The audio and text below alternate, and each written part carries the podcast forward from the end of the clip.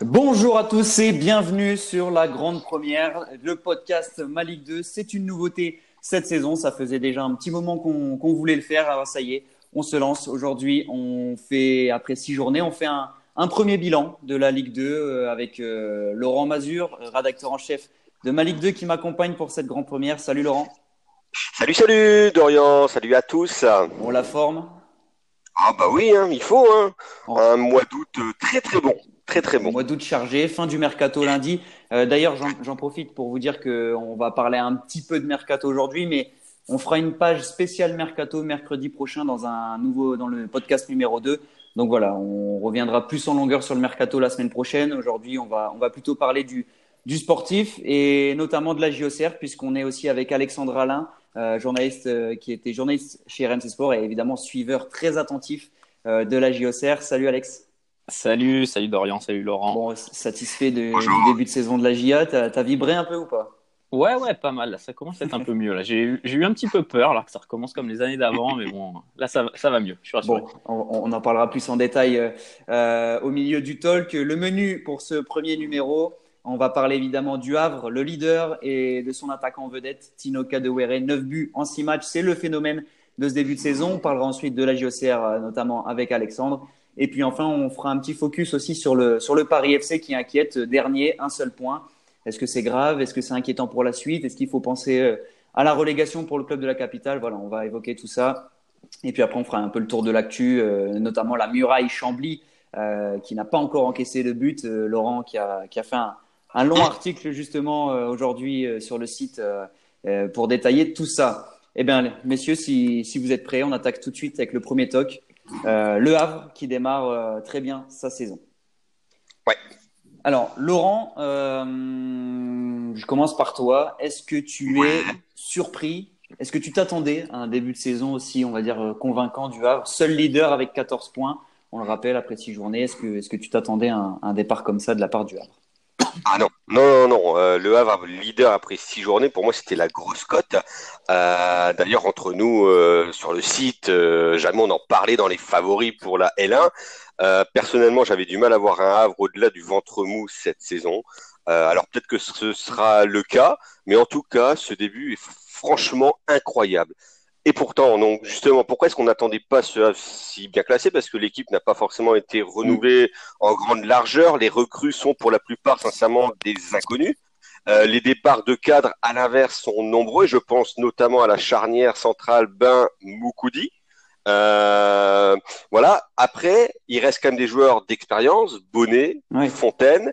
Je n'oublie pas aussi, parce qu'on le mentionne pas souvent, mais Barnabas Betché qui reste un latéral euh, convaincant quand même dans cette Ligue 2 qui fait ses matchs. Et puis, euh, il y a bien entendu un ogre, euh, un phénomène, tu l'as très bien dit, devant Tino Kadewere qui euh, marche sur l'eau. Et Tino Kadewere, Alex? Ouais, bah, c'est très très bien. On avait déjà vu des quelques belles choses belle chose l'année dernière, mais là, c'est là, il marche sur l'eau. Là, je pense qu'il pourrait, euh, il tirerait du parking qui, qui marquerait quand même. euh, et c'est il est sur euh, 9, tirs, 9 tirs cadrés, 9 buts. Il a mis autant de buts que, à lui tout seul que Lorient, qui est la deuxième meilleure attaque du championnat. C'est vraiment, il est vraiment impressionnant et au moins le Havre. Euh, bon, on comprend pourquoi le Havre a mis, avait mis un petit peu d'argent pour le, pour le recruter à Garden, je crois, un club suédois. Ouais. Euh, ils, avaient, ils avaient quand même sorti un, un beau petit chèque pour le prendre et on, comprend pourquoi. Et puis, au-delà de ces neuf buts, je vais juste dire que il est quasiment présent à l'origine de tous les autres buts. Contre Caen, euh, il est quand même passeur décisif, si je me trompe pas. Il est à mm. l'origine aussi de l'avant-dernier but. Donc, euh, ouais, c'est un attaquant qui est, par, qui est partout, partout. Justement, j'allais dire, en plus de ces neuf buts en six matchs, il y a aussi deux passes décisives déjà. Euh, c'est Jean-Pascal Fontaine d'ailleurs qui est avec quatre passes le leader, donc les Havrais qui, mm. qui dominent tous les classements. Hein. Pour le moment, le Havre, c'est ah, vraiment un peu des, des débuts de rêve. Euh, moi, ce que je veux souligner aussi, c'est que finalement, euh, tu l'as dit un peu Laurent, euh, le mercato, eh ben, pour l'instant, ils, ils, ont ces 14 points alors que les recrues sont arrivées tard et ne sont pas encore qualifiées. Euh, même si Eman Ben Mohamed a déjà marqué aussi d'ailleurs. À commencer. Mais, mais c'est prometteur parce que finalement, l'équipe qui a récolté les points en début de saison était quasiment privée de recrues et, et il surfe un peu. Enfin, c'est Paul Le Guen pour moi. Pour moi, c'est quand même Paul Le Guen qui a réussi à, à créer ce groupe. Vous pensez pas, Laurent Voilà, avec Paul Le Guen, on se disait ça va être compliqué et tout de suite les résultats sont là. C'est quand même pas un hasard. Ah, il a réussi à créer ce groupe. Après, ouais, je pense qu'il y a aussi ce facteur chance que d'autres équipes peut-être n'ont pas. Il y a un buteur qui, pour le moment, on l'a très très bien dit, hein, marche sur l'eau. Il va falloir voir quand ça sera peut-être un peu moins le cas. On espère pour le Havre qu'il n'aura pas de suspension, pas de blessés, notamment donc de Kadewere. L'équipe n'a pas l'air non plus d'être très très large. Euh, voilà, peut-être que tout ça, ça va plaire à un certain Atem Ben Darfa qui va peut-être se dire, ouais, le il y a peut-être quelque chose à faire. Ouais, d'ailleurs, d'ailleurs, Paul Le Guen qui s'est exprimé à ce sujet, qui, qui a quand même dit, euh, ce dossier mène à une impasse. Hein. On sait que oui, bah, oui, oui. le Havre s'était intéressé aux joueurs. Bon, euh, on imagine bien que le Ben Arfa en Ligue 2, euh, avant 40 ans, à mon avis, on verra pas ça. Il a, il a déjà dû, je pense, refuser des clubs de Ligue 1 puisqu'il a dû être sollicité. Donc, bon, ça voilà, c'était un petit feuilleton, un mini feuilleton de l'été. Euh, il y avait une, un peu Samir Nasri également aussi. Bon, mm. évidemment, Alex, euh, quand on a un entraîneur comme Paul Le Guen en Ligue 2, pour le réseau, pour, euh, ça permet quand même d'avoir des joueurs de haut calibre. Là, c'est des internationaux turcs, donc il y a, il y a Umut Meras et Erstrugul Ersoy qui ont signé. On sait, nous en France, on les connaît pas du tout, mais c'est des joueurs quand même internationaux qui viennent de On imagine que pour la Ligue 2, ça peut être, ça peut être des, bonnes surprises, comme Zinedine Ferrat qui est arrivé d'Algérie euh, il, y a, deux ans. En plus, Paul Le Guen va les connaître vu qu'il il connaît, il connaît le championnat turc, donc je pense pas que ce soit des inconnus pour lui. Après, moi, contrairement à, pas mal de gens, pour Le Guen, j'ai été assez sceptique. Ça me faisait un peu penser à Francis Gillot quand il est venu au CERF. C'est-à-dire, on prend un peu un entraîneur, un nom qui n'a pas entraîné depuis longtemps, mais visiblement, lui, contrairement à Gillot, il a la motivation, il est et puis il a tout de suite trouvé ses marques au Havre, il a trouvé son. Il y a moins de problèmes aussi de santé, non Je sais que Francis voilà aussi. Il est peut-être plus en, plus en forme, plus, il est un peu plus, euh, un peu plus l'écro. Et, et peut-être que le, le, fait que le recrutement soit, soit fait assez tard, c'est peut-être un, un, bon point aussi pour Le Guen, qui du coup avait quand même pu un peu surfer sur le, sur le, le groupe de l'an passé. Il n'y a pas eu de gros réglages à faire, contrairement à pas mal d'équipes de Ligue 2 qui ont mhm. énormément bougé, notamment les, les gros devants qui ont changé presque la moitié de leur effectif tous. Mm. je pense que cette stabilité, ça. ça... et puis il faut qu'on se rappelle que la fin de saison dernière n'a pas été si catastrophique pour Le Havre, qui a fini plutôt fort, euh, qui n'est pas arrivé trop trop loin pour les places de 4-5e. Donc euh, voilà, finalement, il y a aussi peut-être euh, un groupe qui a appris à se connaître en fin de saison. aussi. Ce qui est fort aussi, c'est d'avoir changé la charnière centrale. Ben Moukoudi, c'était quand même, même si Moukoudi jouait déjà plus les six derniers mois, mais, euh, mais c'est vrai que le Havre a bien su rebondir. Tu parlais de, de Francis Gillot, Alex, c'est la transition parfaite à OCR, puisqu'on va, on va, attaquer, on va attaquer le deuxième talk euh, spécial à JOCR avec, euh, avec Alexandre Alain. Donc évidemment, ma première question, elle sera pour toi, tout simplement. Quel bilan, premier bilan, premier mini bilan, tu dresses de, cette équipe après après six matchs? On va rappeler juste euh, le classement, donc OCR est 11e avec 8 points. Euh, c'est équilibré, hein, deux victoires, deux nuls, deux défaites, 8 buts marqués, 7 encaissés, donc une différence de, plus 1. Et puis Yanis Merdi qui a, déjà mis 4 buts, qui est un peu le, fer de lance de cette équipe, même s'il n'est pas toujours titulaire. Voilà. Qu'est-ce que tu penses de ce début de saison? Ben, je dirais que je suis plutôt rassuré, même si bon, sur le papier, voilà, c'est une 11e place, c'est pas, a rien d'incroyable. Mais, mais après la première journée à Rodez, là, où, avec une défaite de 0 chez un promu, où Auxerre prend un but au bout de 25 ou 30 secondes, je me suis dit, là, ça y est, c'est reparti pour une, un début de saison euh, catastrophique et après, on va le payer. Euh, on va ramer pendant, pendant six mois pour essayer de, recoller un peu. Mais euh, déjà, la, la grande.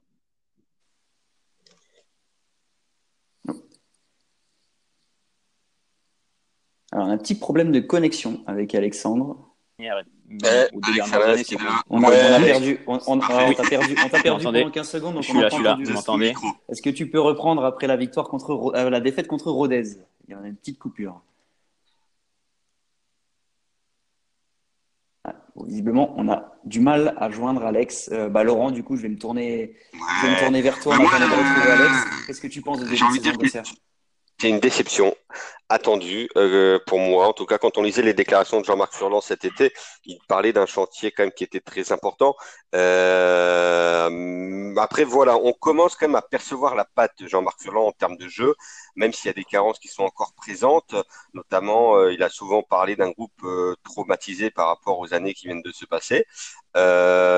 maintenant, je pense que même si Mergi marche sur l'eau devant, euh, il manque peut-être un peu de poids offensif. Euh, Dugimon n'a pas encore retrouvé pour moi son niveau qu'il avait quand il était à Clermont. Mm. Et euh, on n'oubliera pas aussi la perte de Romain Philippotto, euh, qui reste un coup dur hein, quand même pour un club comme Auxerre qui, voilà, qui reposait un peu sur lui les années passées. Et puis, bon, Jean-Marc Furlan, on sait, Laurent, c'est une valeur sûre de la Ligue 2, évidemment, qui vient de monter avec Brest, qui a fait le choix de rester en Ligue 2 euh, pour ce nouveau challenge à la JOCR. Un peu comme tout à l'heure, je disais euh, Paul Le Guen au Havre, euh, voilà, ça permet d'avoir un réseau, ça permet, ça permet de mettre en valeur un club. Bon, Jean-Marc Furlan, on sait que c'est une valeur sûre de Ligue 2. Est-ce que c'est pas finalement la meilleure recrue de l'été à Auxerre? Parce que si on se penche sur le mercato, il n'y a pas eu non plus les torts d'arrivée. Il y a eu Quentin Bernard, il y a eu des jeunes Sorgit. Et justement, il y a des arrivées qui sont liées avec Jean-Marc Furlan. Et après, ce qui veut. Alors moi, je suis. C'est une déception pour le moment, mais après, elle est relative dans la mesure où on connaît Jean-Marc Furlan, on connaît sa façon de voir le foot et surtout qu'il a besoin absolument, il le martèle, il le répète chaque semaine. Euh, pour lui, il voit ça comme un projet qui se bâtit sur deux, trois, quatre ans, ce qu'il a fait avec euh, avec Brest. Euh, donc voilà, il faut laisser les choses rentrer dans l'ordre. Auxerre ne doit simplement pas perdre trop de points en route. il faut dans un premier temps assurer le maintien, les 40 points, voilà, pour construire dans la sérénité, monter, sûrement pas cette saison, mais peut-être l'an prochain ou dans deux ans. Euh, avant d'enchaîner avec Auxerre, on a, on a perdu la connexion avec Alex. Il va nous rejoindre dès, Je suis là, je suis là. Ah, il est là. je, voulais, voulais pas vous ah. couper. il apparaissait plus dans la conversation, mais il est là. je, suis là. Euh, bah, du coup, du coup, euh, ça a recoupé donc on n'a pas vraiment entendu, entendu ton, ton bilan après six matchs, Alex. Euh, bah, moi, je disais qu'enfin il y avait du, du jeu. Au moins, on voyait plus de jeux que sur les sur les deux dernières saisons. C'est pas encore très abouti, évidemment, mais ça joue plutôt pas mal. Le dernier match contre Ajaccio était très convaincant. Euh, Elle a fait du bien cette victoire, non? Ouais, parce que c'était un peu avant, la trêve internationale, ça aurait été compliqué quand même et ça aurait, ça aurait pas été vraiment payé qu'Auxerre euh, ne, ne, gagne pas ce match et soit avant la trêve avec 5 points, ça aurait été euh, pas mérité à, mon goût parce que même le match nul à domicile contre Guingamp où Auxerre est mené 2-0 et revient à 2-2 et franchement sur la deuxième mi-temps. normalement, Auxerre doit, doit, doit gagner. S'ils n'avaient pas pris ces, ces, deux buts un petit peu bêtes, notamment le deuxième en première mi-temps, ça aurait dû faire trois points. Euh, juste, moi, ma petite déception du, du mercato serrois, c'est euh, l'absence de recrutement d'ailier. Donc, on a perdu mm. Philippe Otto et mm. on a recruté beaucoup de milieux offensifs, mais que des axios de, de formation. Donc, il n'y a que des 10 quasiment. Il y a Barreto, il y a Saki, il y a euh, il y a du Gimon. Il y a euh, le petit... Axel Ngando, non? Il peut jouer sur un côté? Ouais, il peut jouer sur un côté, mais c'est plus un 10. Enfin, il va pas très vite. Hmm. Ngando, bah, il a déjà joué au CER hmm. euh, à l'époque de, de Jean-Luc Vanucci. Et c'est un joueur qui est plus à l'aise dans l'axe, je pense, qui préfère jouer dans l'axe. Euh, là, au CER s'est fait prêter le petit Eddie Silvestre de Nice. Hmm. Les Niçois en disent le plus grand bien, mais ils disent qu'aussi, c'est un... il peut jouer sur un côté, mais son meilleur poste, c'est 10. Donc, euh, donc voilà, ça fait un petit peu embouteillage dans l'axe, surtout que maintenant il y a le Bihan, il y a Mergi, il y a Sorgic et il y a Taran. Je trouve que l'effectif offensivement est intéressant, mais pas très bien équilibré. Voilà, c'est le seul petit bémol du, mercato au Serrois que je mettrais. Mais très bien, je pense que le, bilan est, complet. On va suivre ça. Mm. Euh, c'est vrai que là, le Auxerre commence à monter à puissance. Le style Furlan commence un peu à s'imprégner au sein des joueurs qui retrouvent un peu, un peu de confiance. Il était traumatisé par une, par une euh, saison dernière assez catastrophique et puis par deux ans même euh, par deux ans même par deux ans. Et puis en parlant d'équipe traumatisée euh, bah, on va parler du Paris FC cette saison qui démarre très très mal lanterne rouge Paris FC un point un nul cinq défaites deux buts marqués seulement surtout 11 encaissés. On rappelle hein, Paris FC c'était la meilleure défense la meilleure défense, du championnat l'année passée. Bah, rien ne va plus rien ne va plus messieurs au Paris FC doit-on s'inquiéter est-ce que le Paris FC va jouer le maintien toute la saison D'après vous, c'est l'heure de, se mouiller. Qu'est-ce que vous pensez de ce début de saison du Paris FC bah, Qui commence Allez, je me lance si tu veux. Euh, bah, franchement, j'étais pas ultra inquiet enfin, pour le Paris FC parce que je me dis que c'est un groupe même qui, quand l'année dernière gagnait, était habitué à gagner en souffrant. ils ont un entraîneur qui, voilà, qui, inclut des vertus de, combativité, de, souffrance. Mais après, j'ai regardé leur calendrier et là, je suis devenu beaucoup plus inquiet parce que le prochain, prochain match, c'est au Havre et après, c'est Clermont, Lens et 3.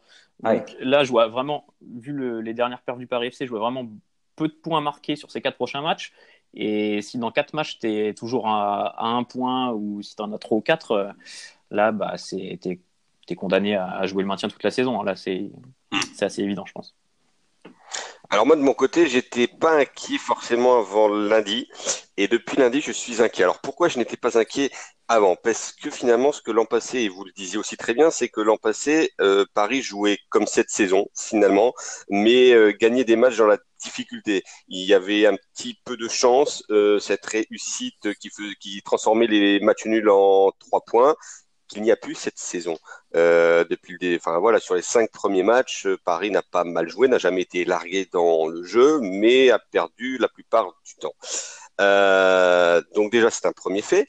Par contre, la défaite face à Chambly inquiète grandement parce que jamais on a pu hmm. sentir le Paris FC en mesure d'égaliser, donc même pas donc de prendre les trois points. Au contraire, hein, Chambly aurait même pu l'emporter encore plus largement. Euh, donc voilà, après, est-ce que c'est une surprise de voir ce Paris FC à ce stade-là? Euh, J'ai envie de dire que ce qui était une surprise, c'est de voir plutôt le Paris FC être quatrième l'an passé. Pour moi, c'était une petite exception, mm. euh, parce qu'il y a plusieurs facteurs qui expliquent ça. C'est d'abord un engouement qui est très très faible, un stade qui est guère accueillant et des moyens qui sont corrects, mais forcément limités.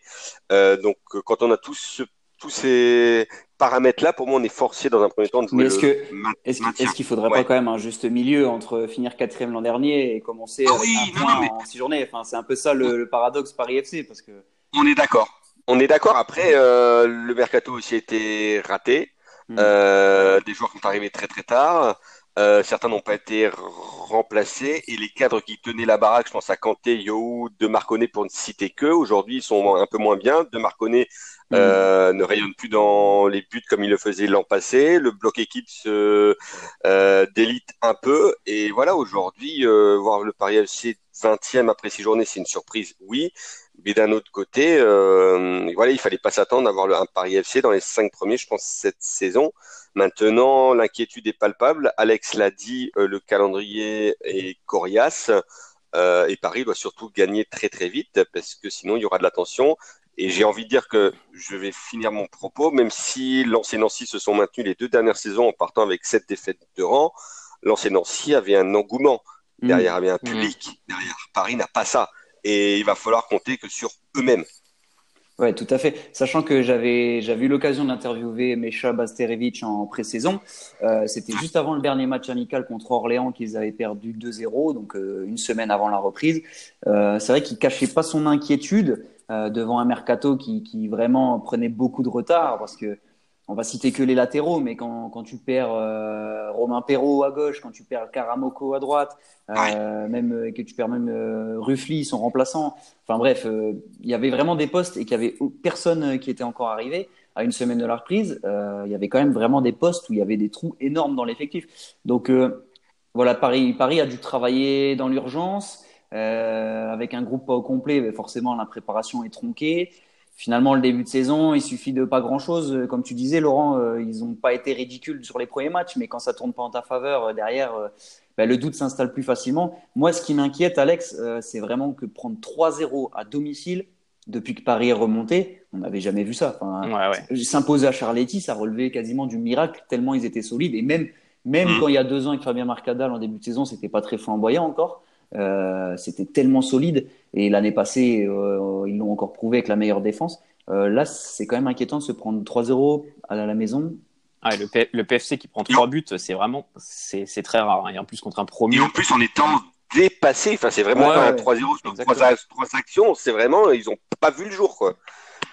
Donc, ils ont, perdu ce qui faisait leur, ce qui faisait, ce qui faisait un peu leur force et, et ouais, ça, ça fait un peu peur parce qu'ils ont, ils n'ont pas de ils ont pas de plan B quoi le Paris FC tu peux pas dire d'un seul coup en plus avec Micha Bazdari tu vas pas dire bon bah ça marche pas si on essaye de jouer euh, assez bas et d'être solide on n'y arrive plus on va essayer de faire du jeu Paris FC s'en sortira pas comme est-ce ça. Que, est-ce que, est-ce que Silas Manjizuka, c'était un peu pas un peu l'arbre qui cachait la forêt parce qu'il y avait la belle solidité défensive, mais il a combien de situations il a débloqué à lui tout seul euh, l'année ouais, mais il a marqué que 9-10 buts encore une ouais, fois. mais c'était souvent des 1-0. C'était souvent des 1-0. Ouais, c'est ça, c'est ça, c'est ça. Donc ça rapportait des points. Euh, là, c'est sûr qu'ils n'ont pas, voilà, que ce soit Abdeljelil ou, ou Romain Armand, pour l'instant, ils n'ont pas le rendement d'un ouais. Silas. Armand, je trouvais ça pas, euh, pas idiot comme recrutement. Bah, je trouve qu'offensivement, même, même Abdeljelil, qui avait montré des très mm. belles choses au Red Star, euh, pour moi, c'est offensivement, avec Florian Martin aussi qui doit retrouver le rythme, mais, mais on sentait offensivement quelque chose d'intéressant. Maintenant, ouais, ce qui est étonnant, c'est que défensivement, on a gardé Yo, on a gardé Kanté, on a gardé De Marconnet, mais mais on a changé les latéraux, mais on n'arrive pas à retrouver ce bloc, euh, ce bloc équipe, mm. comme, comme, disait Laurent. Et c'est vrai qu'à un point après six matchs, euh, bah, de toute façon, Pierre Drey aussi dans, dans l'équipe le disait, euh, le club est en danger parce que à force de se dire, le piège, c'est de se dire, on a le temps, on a le temps, on a le temps, mais comme tu disais, un calendrier très compliqué sur les quatre premières quatre prochaines journées ça nous amènerait à la, à la dixième journée, un tiers du championnat quasiment. Mm. Euh, t'as du retard. Voilà, après, et là, tu as 11 points de retard sur euh, Chambly, qui est un concurrent direct pour le maintien. Tu en as une dizaine sur le RAF. Euh, tu en as déjà même deux sur Le Mans. Ça, c'est des équipes qui vont se battre avec toi pour le maintien. Et aujourd'hui, tout ce retard que tu as pris, tu le rattrapes, tu le rattraperas peut-être pas. Euh, ouais, c'est très inquiétant. Et en plus, euh, Armand, tu en parlais, il sera suspendu donc pour le déplacement mm. au Havre. donc euh, voilà. Après, euh, bon, essayons de voir un peu le côté positif, c'est que les, les, recrues sont arrivées tard, il y a la trêve internationale, ils vont pouvoir euh, bosser un peu tous ensemble, mieux se connaître. ouais, la trêve arrive au bon moment là pour le C'est ce qui peut aussi permettre au Paris FC de, de rebondir. C'est un peu l'arrivée de toutes les, recrues, notamment euh, Timité, enfin, les deux offensifs, Mohamed Mara et Timité.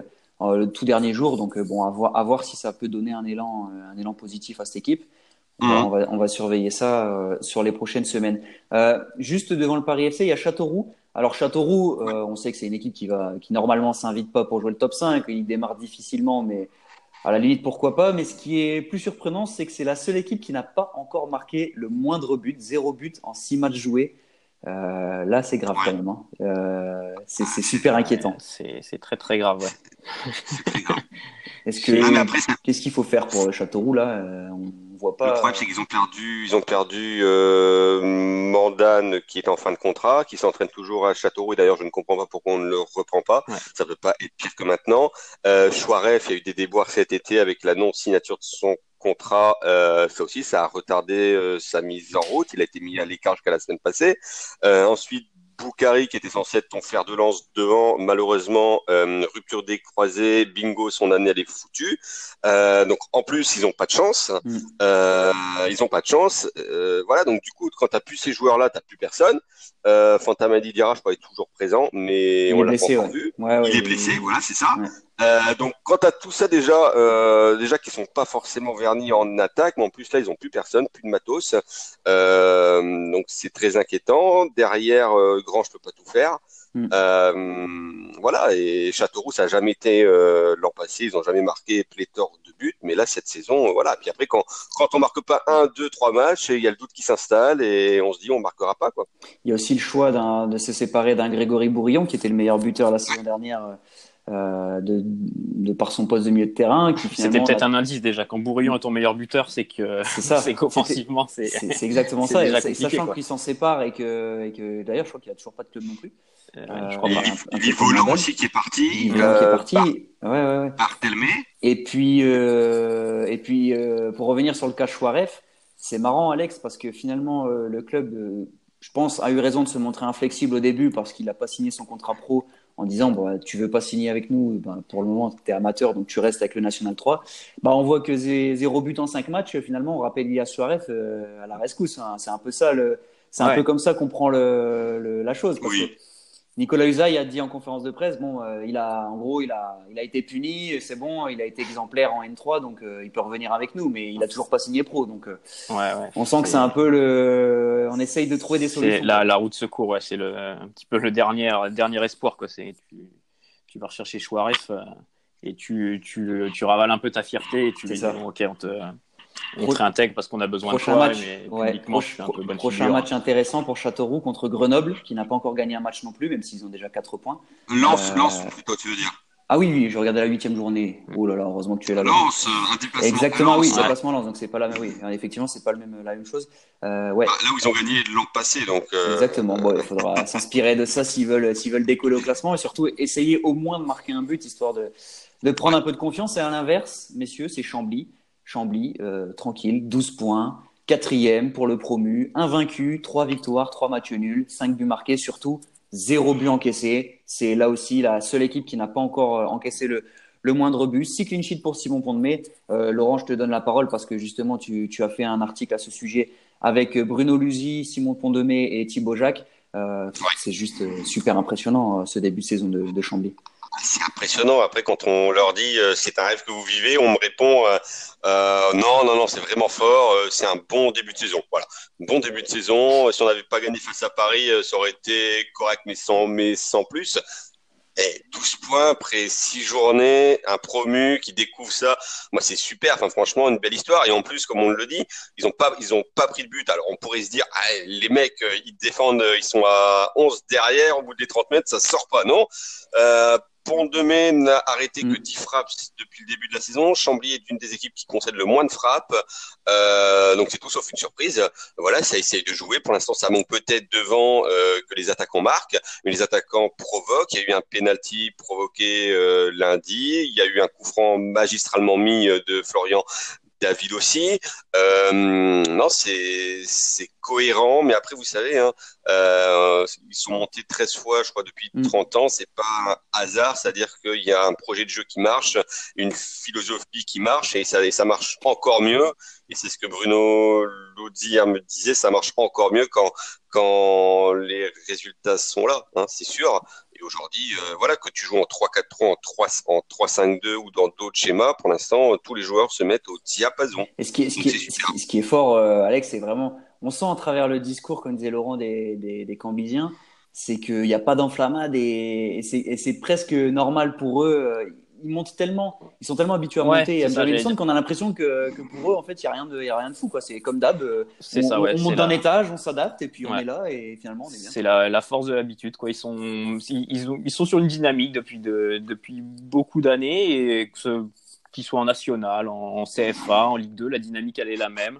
Ils font leur petit truc dans leur coin. C'est c'est un club ambitieux mais pas prétentieux. Enfin, c'est, ils vont pas crier sur tous les toits qu'ils veulent, euh, qui veulent remonter, qui veulent faire ci, qui veulent faire ça. C'est cohérent, c'est propre. Finalement, pas. C'est évidemment une surprise qu'ils ont pris, qu'ils aient pris zéro but en, six journées. Mais, mais pour moi, c'est pas une surprise de les voir pas mal figurer dans cette Ligue 2. Quoi. Et une petite question très rapidement, messieurs. Euh, on sait que souvent, il s'est arrivé souvent ces dernières années qu'un promu euh, monte directement ou au moins joue la montée. Euh, vous pensez que Chambly, ça peut, ça peut durer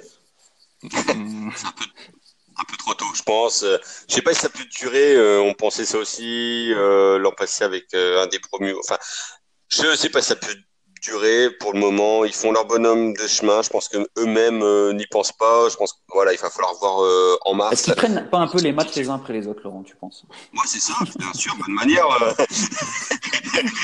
le plus important, c'est les trois, c'est les trois points. Voilà. non, mais oui, ils prennent les matchs les uns après les autres. Mais de manière, euh, ils vont pas faire autrement. Pour l'instant, ça marche, ça marche bien. Ils se projettent pas.